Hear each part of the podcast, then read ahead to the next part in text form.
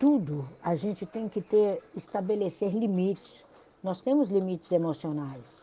Então, para uma relação ser saudável, ela tem que ter um conjunto de condições saudáveis para ela sobreviver. Não existe sacrifício. Ai, se meu filho morrer, eu morro também. Isso não é amor, isso é egoísmo. E você acaba dificultando a, filha, a vida do teu filho para o resto da vida dele. Então há certas coisas que a gente não deve tolerar, como abuso, enganação, manipulação emocional, né, violência. Isso não é amor. Isso aí são excessos dos seus próprios limites e que você entrou neles, você se permitiu. Então, quem não conhece o verdadeiro amor, que é o amor por ele mesmo, não vai conseguir amar ninguém, não vai conseguir controlar. Vai ser uma pessoa exigente, uma pessoa que não sabe o que é ser livre. E amar é ser livre. Amar é confiar. Essa escravidão emocional que muitas pessoas vivem e dão o nome de amor, isso não é amor, nem compromisso e nem relacionamento. E muito menos o vitimismo. Tem muitas pessoas que são vítimas, vítimas dela mesma, vítimas das más ações, das más palavras.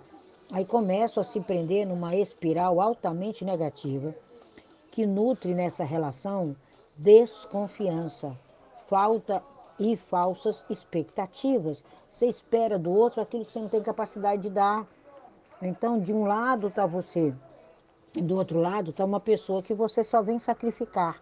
E você vai diminuindo aquela pessoa, o respeito diminui, o crescimento individual também, e vocês não se tornam membros da mesma história. Se o amor aperta, ele não é do seu tamanho. Se o amor sufoca, ele não é do seu tamanho. Se o amor destrói, ele não é do seu tamanho. E se o amor dói, significa que não é amor. Você está confundindo sentimentos, que vocês estão se destroçando a cada dia. Se você estiver se afogando, é hora de sair da água. Nós não, nós não somos um combinado de angústias.